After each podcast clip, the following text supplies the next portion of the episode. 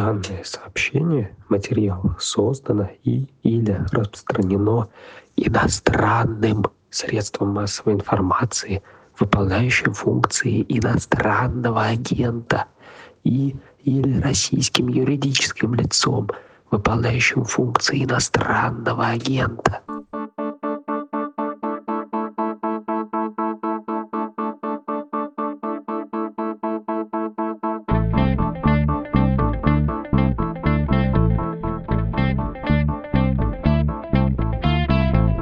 Слушаете подкаст «Что случилось?», посвященный новостям, которые долго останутся важными. Меня зовут Владислав Горин, и, как вы знаете, из-за обострения вокруг Украины в самопровозглашенных республиках Донбасса была объявлена эвакуация, и вот на утро 21 февраля, понедельника, из Донбасса в Россию прибыла 61 тысяча человек, и это общее число буквально за три дня, потому что эвакуация была объявлена 18 февраля. Поток людей по-прежнему идет, власти непризнанных республик говорят, что в Россию, вероятно, въедут сотни тысяч человек, и для понимания масштаба, ЛНР — это примерно 1 миллион 400 тысяч жителей, ДНР — примерно 2 миллиона 200 тысяч человек. Россия ничего подобного по масштабу эвакуированных не видела с 2014 года. Люди тоже тогда бежали с Донбасса. И давайте поговорим о том, как идет эвакуация, зачем она нужна и какие будет иметь последствия.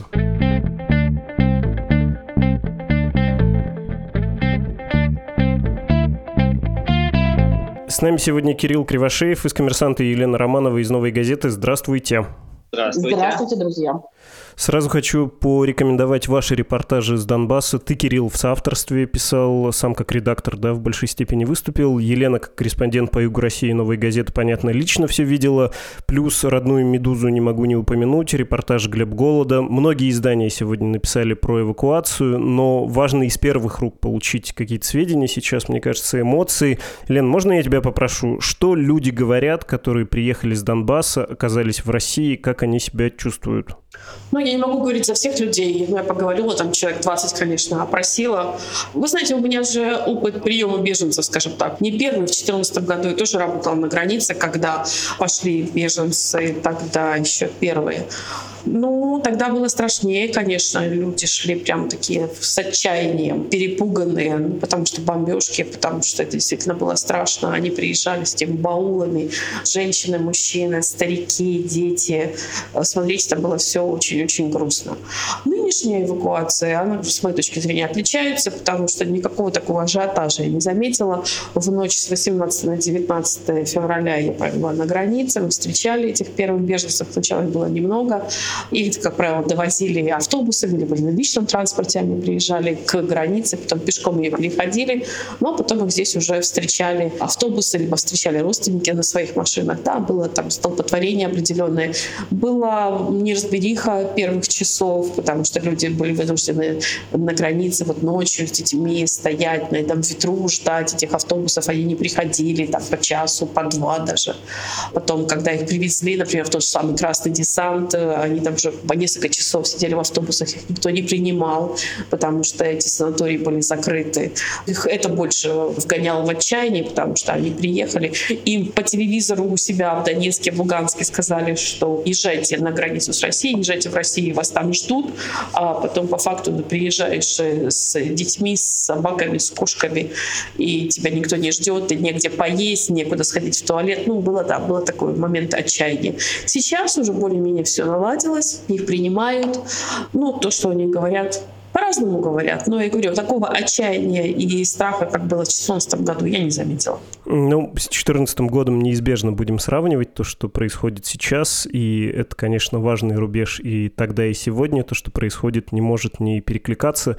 Если, опять же, описывать э, какие-то общие впечатления, сейчас все происходит как-то более искусственно, что ли, что многие не чувствуют настоящей угрозы, хотя, наверное, не могут и не брать в расчет свой опыт предыдущих лет и при, в общем, возможности и минимальной опасности стараются уехать. Да, я это заметила. Многие говорили, что мы переживали и не такое, а поехали просто потому, что нам сказали. Людям звонили с работы, прямо начальство требовало в обязательном порядке эвакуируйтесь, эвакуируйтесь. Шла бегущая строка, ездили машины с мегафонами по городу, и люди бежали, потому что, потому что им сказали.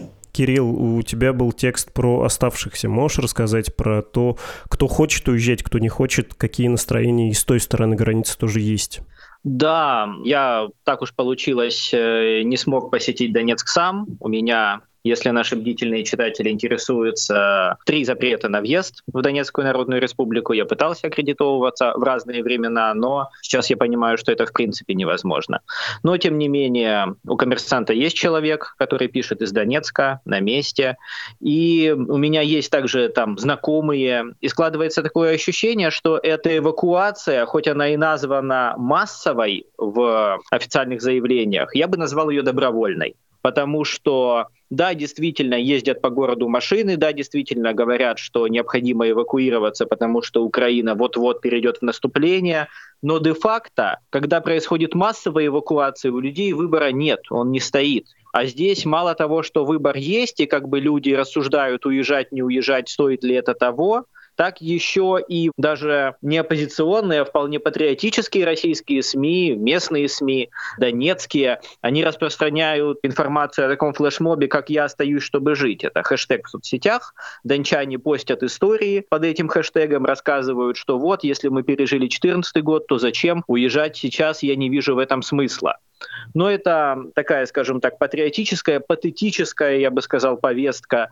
А обычные люди, с которыми общалась моя коллега, она вот как раз-таки передавала не столь радужную картину. Там люди буквально спрашивают, а зачем туда ехать? А насколько туда ехать? И им вполне разумно отвечают, не знаю, не могу знать, потому что действительно вот та женщина, которая сидит в пункте эвакуации, какая-нибудь чиновница, учительница, кто у нас обычно выполняет такие административные задачи, она действительно не знает, насколько они туда поедут и где их разместят. И человек принимает решение, да нет, я не поеду, потому что у меня за это время могут вынести квартиру. Так уж бывает. Небезопасно в Донецке оставлять свое имущество.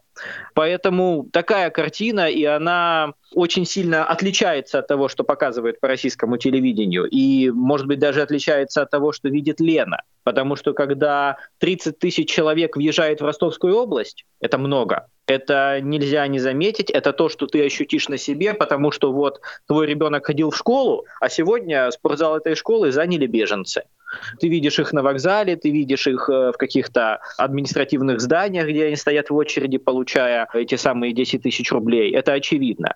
А для Донецка что такое потерять уехавшими 30 тысяч человек? Многие дончане мне просто говорили, да, у меня один-два знакомых собирались уехать, не знаю, уехали или нет, или даже никто не собирается. Опять же, бюджетники местные, работники образования говорили, мы рассылаем по родительским чатикам информацию о том, э, как эвакуироваться. Они говорят, мы не хотим, мы просто не видим в этом никакого смысла.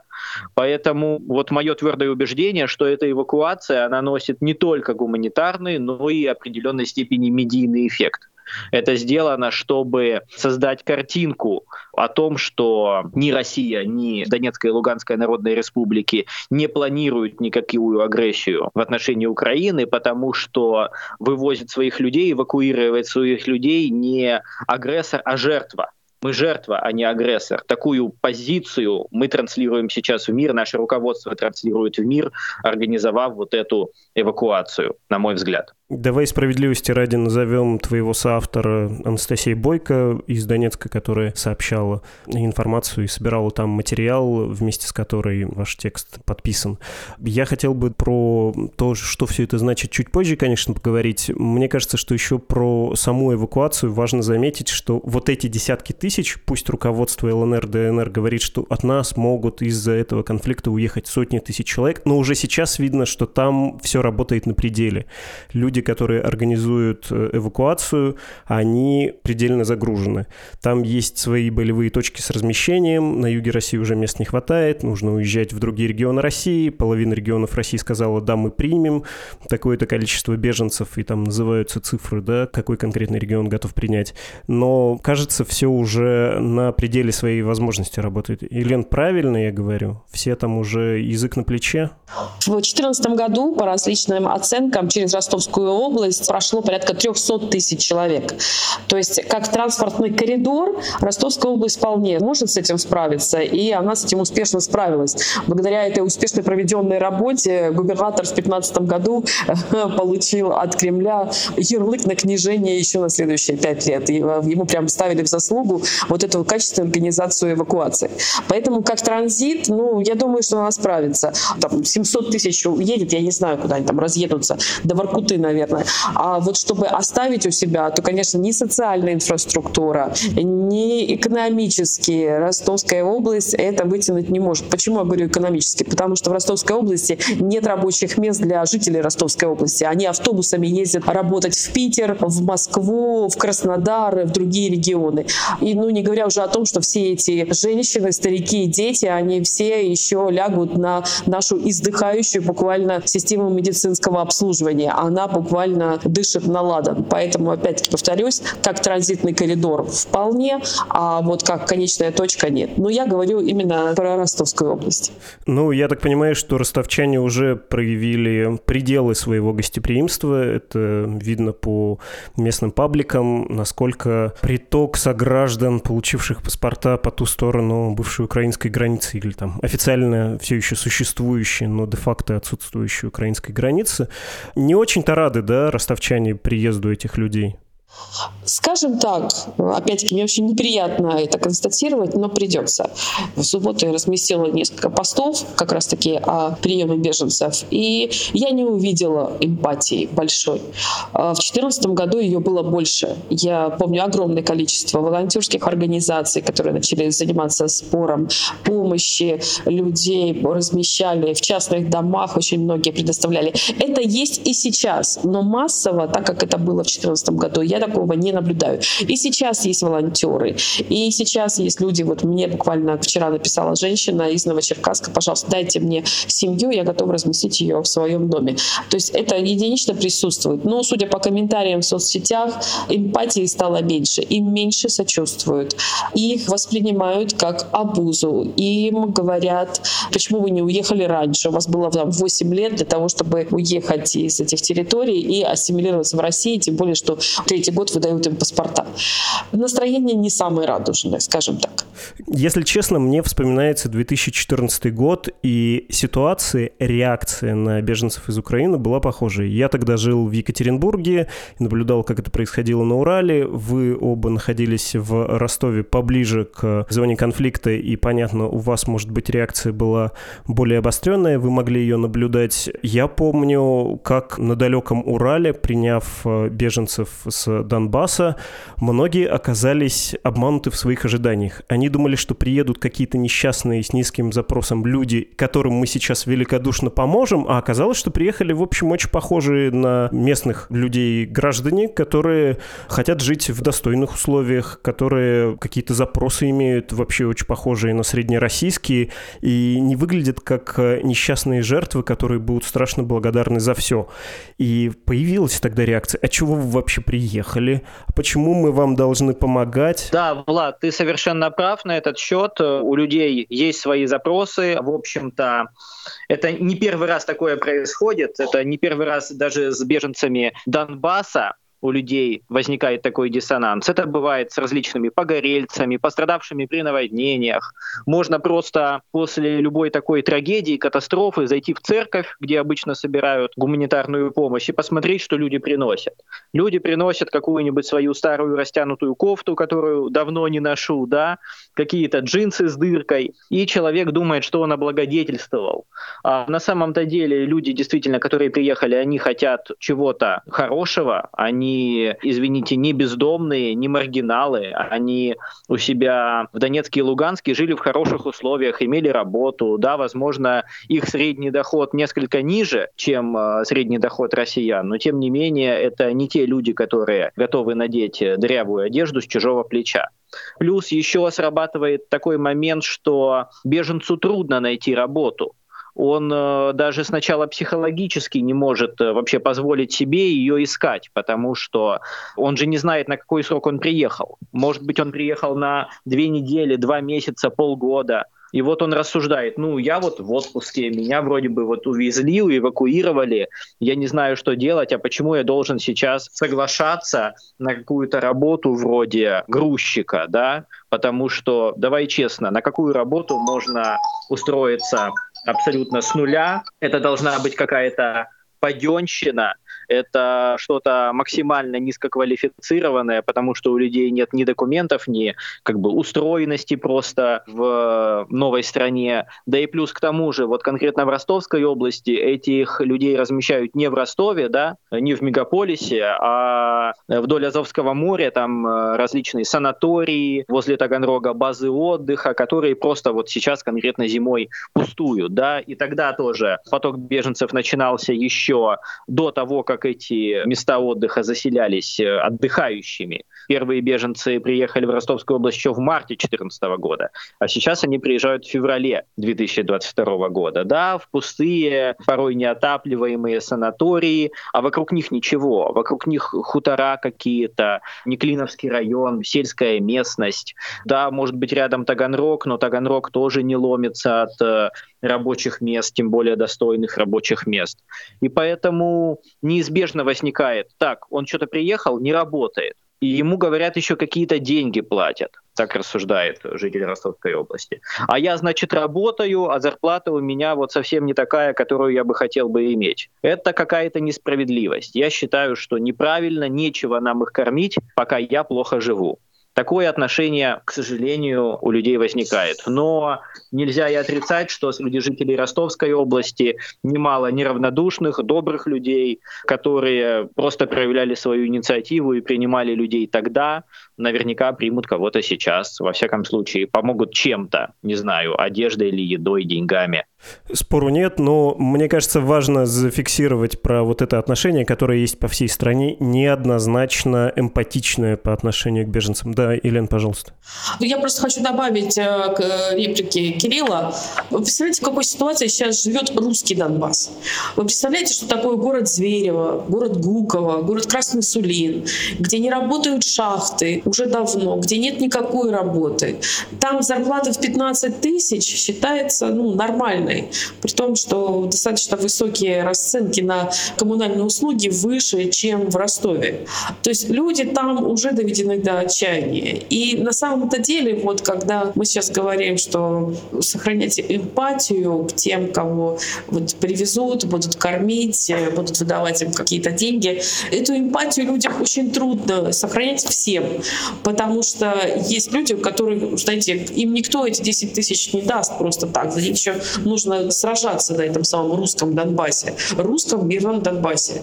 И я бы не стала упрекать этих людей в отсутствии эмпатии. Они нынешним экономическим положением в стране доведены до такого отчаяния, что ожидать от них иной реакции ну, просто бессмысленно. Да я, в общем, не упрекаю, я скорее фиксирую, и нужно понимать, что нынешний поток эвакуированных, он, видимо, как и более масштабный поток 2014 года, закончится тем, что многие вернутся, конечно же, потому что здесь их ничего не ждет, там какая-никакая родина, какой-никакой дом, и даже при опасности, тем более, если ты немножко привыкаешь к этим обстрелам, ты, в общем, можешь довольно сносно жить, как ты совершенно верно, Лен, сказал, может быть и не хуже, чем в Российской Федерации, в похожих шахтерских э, городах. Есть цифры, ты говорила про 300 тысяч, э, которые прошли в 2014 году через ростовский регион как по коридору. Вообще пишут про 1 миллион 100 тысяч с Донбасса, которые в 2014 году уехали и не вернулись, но не вернулись именно в 2014 году, подчеркну. Они вот этот миллион сто переместились в Россию, а потом многие вернулись, конечно же, на свою родину. В этот раз, видимо, будет точно так же. Есть небольшой частный вопрос про нынешнюю эвакуацию кажется, потенциально острая ситуация. У тебя в репортаже какая-то женщина не хочет выезжать за пределы самопровозглашенной республики, потому что говорит, они не пропускают детей четвертого года рождения, имея в виду, что вот эти самопровозглашенные республики не выпускают призывников, да, мужчин от 18 до 55, там идет добровольно-принудительная мобилизация. Насколько это остро там сейчас, насколько вот это задержание мужчин беспокоит тех, кто выезжает? Но, вы знаете, для меня это был самый драматический момент. Я подслушала этот разговор, сознаюсь, это не совсем, может быть, э, этично, но я его подслушала. И я слышала буквально слезы в голосе этой женщины. Мужчина сидел закрытый в машине, разговаривал по громкой связи, грелся в салоне. Видимо, ждал эту семью какую-то, а разговаривал с женщиной, которая отказалась ехать. И она буквально вот кричала, что они не выпускают детей 2004 года рождения. Ну, понятно, что речь шла о мальчиках. У меня младшему мальчику, он 2010 года рождения, потому что для меня это дети. И я не представляю себе, как бы я сейчас уехала откуда-то, оставила своего ребенка 18-летнего, который, извините, он какое оружие, о чем идет речь, как он будет воевать. Поэтому в этом плане я не могу быть объективной, это абсолютно эмоциональный момент. Женщины, с которыми я разговаривала, у которых там остались мужья, ну да, действительно, они почти что плакали, потому что они не знали их судьбу. Вот он приехал, выгрузил их на границе ее с двумя детьми и сам уехал и что с ним дальше непонятно. В Донецке с пятницы не было, например, связи, она была отключена, это добавило паники людям. Многие говорили о том, что вот это отключение связи, оно очень многих подтолкнуло как раз-таки к бегству, потому что создало ощущение надвигающегося апокалипсиса. Конечно, это остро. Не хочу говорить о разговорах с донецкими мужчинами, которые остались на той стороне и которые возмущаются и говорят, что кого им защищать, вот этих людей, которые там прослушивают прослушивают их телефоны, там идут похищения, там это знаменитое на подвал, посадить на подвал, это обыденность. А сейчас им говорят, что нужно брать оружие и защищать вот то, что они там создали, вот эти вот подвалы, вот эта непонятная серая зона, отсутствие перспектив, территория, у которой нет никакого будущего, они это прекрасно понимают. Фраза «сделайте уже хоть что-нибудь» там звучит достаточно часто. Сделайте хоть что-нибудь. Вернуть Украине, присоединить к России. Но в такой неопределенности жить невозможно. Это добавляет в их жизнь такой уровень стресса, который нам, вот людям, живущим там в России, там, занимающимся ежедневным выживанием, он нам и не снился. Мы выживаем, но мы выживаем там, в стране с какими-то хотя бы более-менее определенными законами, с какой-то налаженной там, системой государственной власти, я понимаю, при всех ее недостатках. Там нет вообще ничего, когда мне говорят, а люди отказываются называть «вы живите». Они не хотят называть свои имена, фамилии, они боятся. Я их спрашиваю, чего вы боитесь? Вы ведь не в Украину приехали, там, где фашисты, о которых вам все говорят. Вы приехали в Россию, вы приехали к своим братьям, вы же считаете их братьям. Чего вы боитесь? Почему не хотите назвать мне свое имя, фамилию? Я же у вас не военная тайна, вы спрашиваете. Спрашиваю, как вы ехали, как вы эвакуировались. Они говорят, ну вот сейчас мы тебе скажем, а потом туда вернемся, а к нам придут. Наши телефоны прослушиваются. Я даже представить себе не могу, в каком положении они там все находятся. И сейчас им вот это положение им еще придется защищать. Это очень двойственная ситуация, я подозреваю. Очень такая для них непростой моральный выбор. Да, Родина, да, Родину нужно защищать, но нужно отдавать себе отчет, что если все будет продолжаться так, как оно сейчас там происходит, то в этом тоже нет ничего хорошего. А правильно я понимаю, что несмотря на то, что есть много претензий к местным властям в этих республиках, есть куча вопросов по поводу эвакуации, ее организации, где люди оказались, куда их отправляют, Путин все равно красавчик, говоря словами одного известного российского интервьюера. Я про Путина не спрашивала, скажем так. Нужно еще понимать, что уже, там, по-моему, год сколько там месяцев уже закрыт выезд. То есть жители Донецкой и Луганской народных республик не могут выехать на территорию Украины. Они не могут выехать, получить там эти пенсии, пособия. Многие же там паспорта продолжали оформлять. У них есть только один вариант — сесть на автобус, пересечь российско-украинскую границу, потом по России доехать до территории, которая граничит с территорией подконтрольной Киеву, там пересечь, там добраться до условного Харькова и прочего, там получить какие-то услуги, переоформить паспорта, переоформить пенсии и прочее. То есть выезд из этих республик на сторону Украины, он закрыт. И у них есть только один вариант — это бежать в Россию, если что. Но, знаете, бежать в Россию и не считать Путина красавчиком, я думаю, что ну, они, они бы на это не решились. Угу. Давайте поговорим о последствиях, что ли, происходящего. Ты, Кирилл, уже дал оценку, что тебе кажется, эта вся эвакуация была затеяна для того, чтобы продемонстрировать, что Россия и сателлитные вот эти подконтрольные ей самопровозглашенные республики не являются агрессором. А не кажется ли тебе, что это крайне непродуманное решение? Ну, то есть вот эти люди, которые оттуда сейчас едут и остаются на территории Донбасса, из них под миллион или уже граждане России, или вот-вот ими станут. Там 970, что ли, тысяч подали заявки, и рассмотрение, очевидно, в пользу вступления их в российское гражданство закончится. Они вот на это все посмотрят, и они, мягко говоря, станут не лучшим электоратом при всех особенностях наших э, выборов. Также люди, которые живут здесь, в России, и увидели опять эту ситуацию с беженцами, а беженцам в России, ну, опять же, стараюсь подбирать выражения, но многие не рады. Это не подействует и на местную власть. Как-то вот этот патриотический братский задор, он сильно смазан. И кажется, это может быть внутриполитической проблемой. Или я слишком много фантазирую, на твой взгляд, и это вовсе никого не волнует? Слушай, ну, безусловно, это правда. Я сам писал об этом и говорил об этом. Но, понимаешь, вся эта ситуация, она заставила меня вспомнить текст моего коллеги Михаила Коростикова, который называется «Доктрина медоеда». Я вот просто всем очень советую его сейчас загуглить и прочитать о чем он там пишет, что если делать аналогии с животным миром, то Россия похожа не на медведя, с которым ее обычно ассоциируют, а с таким африканским барсуком-медоедом, который очень злой, очень агрессивный, но при этом, например, совершенно невосприимчив к яду змеи, или он может э, терпеть большой ущерб, ему можно нанести раны, но он все равно отлежится и выживет. И вот такая, понимаешь, бесшабашность, она ему помогает выживать. То есть э, он может просто броситься на тигра, и тигр просто, не ожидав такой реакции от такого маленького животного, он отступит. И действительно, если сравнивать э, Россию по экономике с э, Америкой, да, или с даже совокупным Евросоюзом, то Россия, ну это не тигр, не медведь. Тигр и медведь это США, а мы вот что-то в районе барсука. Тем не менее, мы берем своей невосприимчивостью. Слушай, а разве вообще украинский конфликт это не огромный удар по россиянам в целом? У огромного количества россиян там есть родственники, друзья, бизнес. Сколько бизнес-связей разорвалось из-за действий Путина в 2014 году. Однако что? Что-то произошло глобальное? Нет. Даже вот э, мы сейчас говорим о неком крымском консенсусе, да, что тогда рейтинг Путина достиг каких-то небывалых высот. Сейчас то же самое, да, безусловно, этот шаг, он разозлил и дончан отчасти, очень многих дончан он разозлил.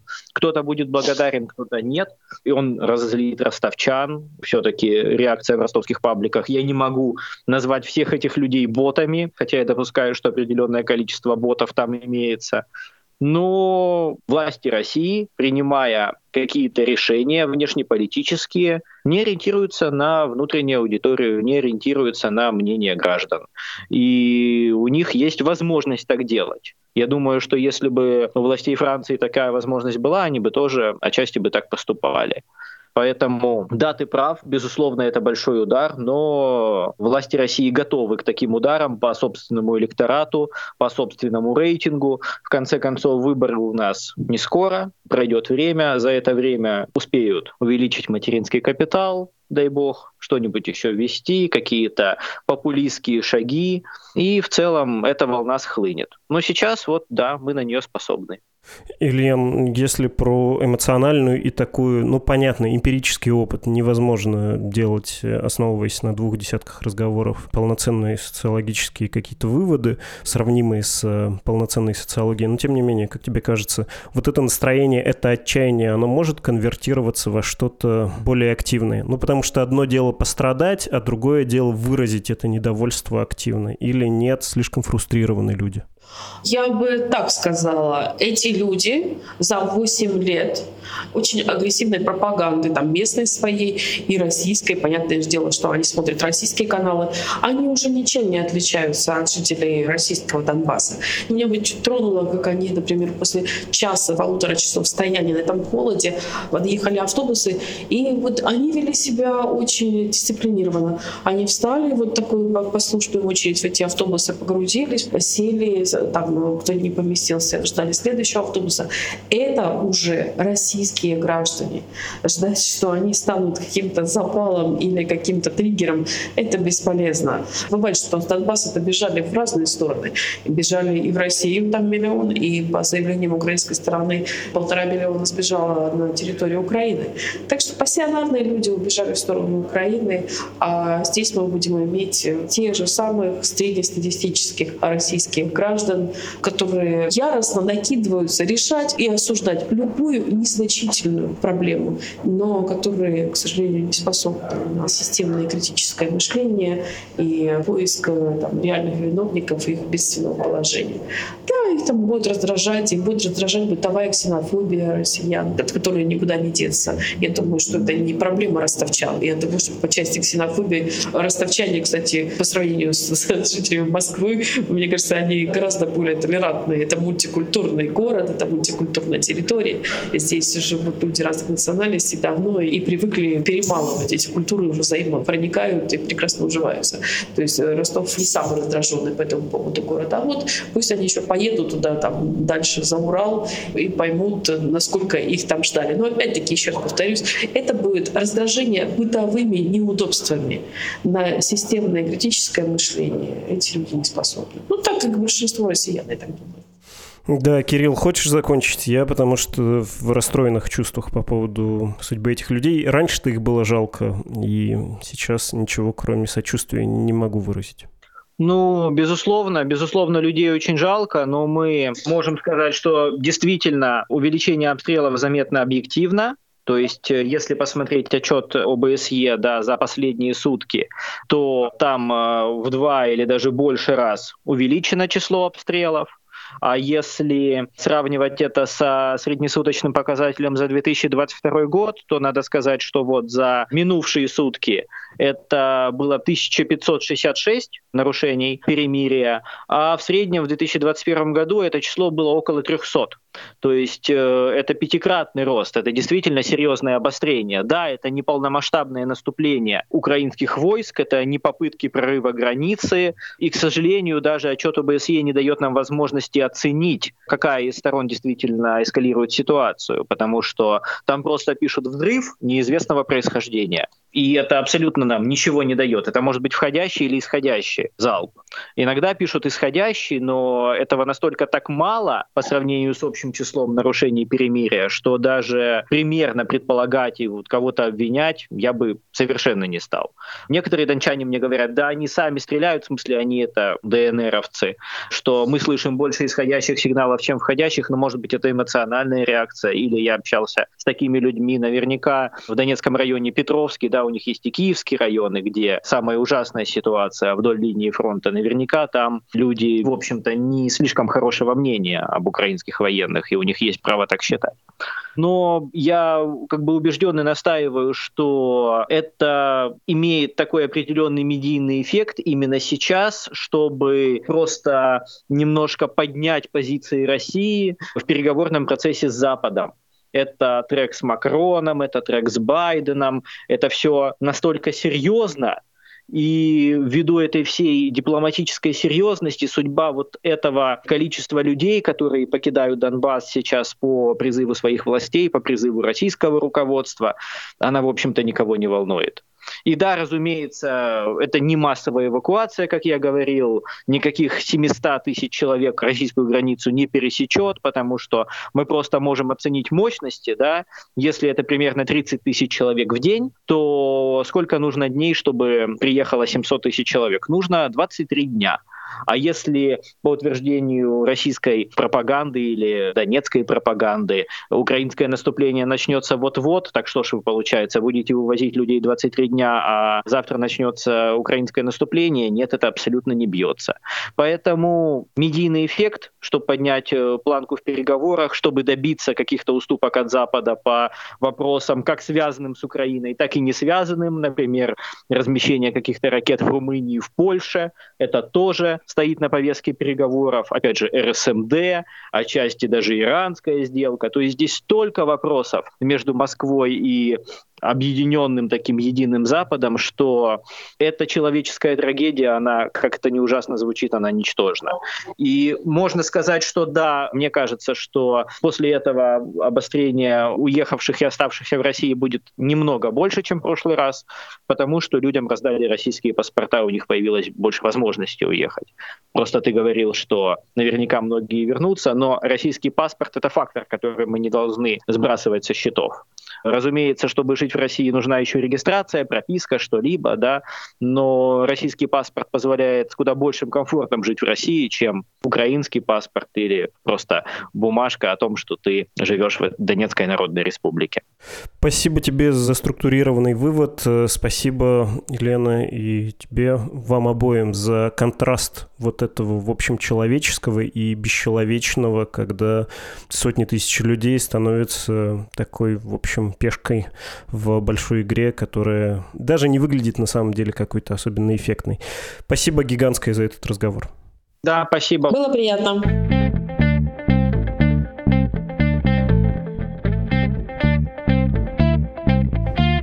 Это был подкаст «Что случилось?» о новостях, которые долго остаются важными. В самом начале эпизода вы слышали таинственный голос, который объявил, что «Медуза» является иностранным агентом. Мы это объявление делаем по закону, так нас обязала Российская Федерация, а помогают нам нести эту ношу наши слушатели. В этот раз это был Федор из Москвы. Спасибо, Федор, что начитали своим загадочным голосом это объявление. Напоминаю о существовании странички support.meduza.io, там Медуза принимает пожертвования. Все, кто отправил деньги и указал свой свой email, становятся подписчиками издания Кит. Это почтовая рассылка с объяснением, осмыслением, советами по поводу нашей текущей действительности. Очень советую читать, подписываться, но, повторюсь, для этого нужно сделать донат, наслаждаться одним словом. Что еще? Если вы пропустили последний выпуск подкаста Deadline на Медузе, очень советую и его послушать, подписаться на него, если вам он понравится, конечно. Подкаст выходит раз в две недели, можно особенно не спешить, но и медлить какой смысл. На этот раз выпуск Deadline дедлайна был о правозащитных медиа. Очень любопытно. Имейл для связи с нами подкаст собакамедуза.io. Подкаст «Что случилось?» Это редактор и ведущий Владислав Горин, редактор и продюсер Лора Суслова, автор музыки Виктор Давыдов, отдел дизайна «Медузы» и сотрудники, которых нельзя называть, чтобы не создавать им лишних проблем в наше неспокойное для независимых медиа время. До завтра!